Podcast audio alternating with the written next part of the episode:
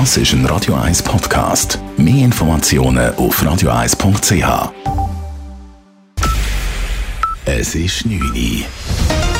Radio 1, der Tag in 3 Minuten. Mit dem Simon Sturz. In der ganzen Welt haben heute Menschen den Opfern des Krieges in der Ukraine gedacht. Heute hat sich der Kriegsbeginn gejährt. In vielen Städten weltweit haben deshalb Gedenkveranstaltungen stattgefunden, so auch in der Schweiz. In Zürich etwa besuchten mehrere hundert Personen eine Kundgebung im Großmünster.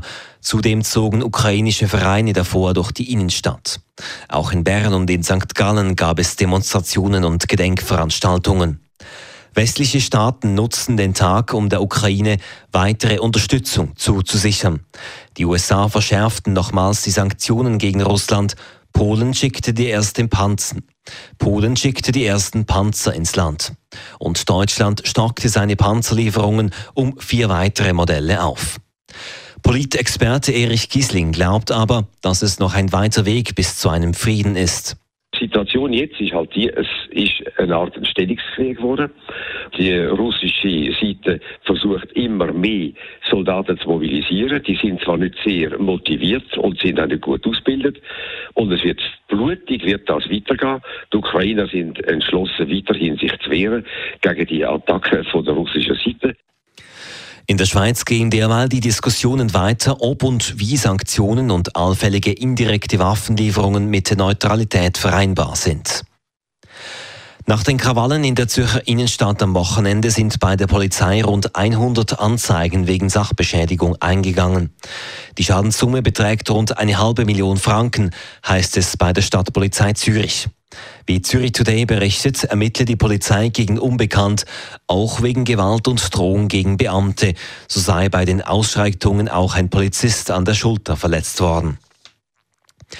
Der Häftling Brian kommt nicht auf freien Fuß. Das Bundesgericht hat einen Entscheid des Zürcher Obergerichtes bestätigt.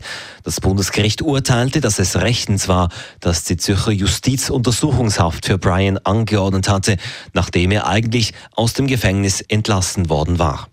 Dies, weil von Brian erhebliche Gefahr erneuter schwerer Straftaten ausgehe. Brian hatte im November Beschwerde gegen die erneuten Zwangsmaßnahmen eingereicht.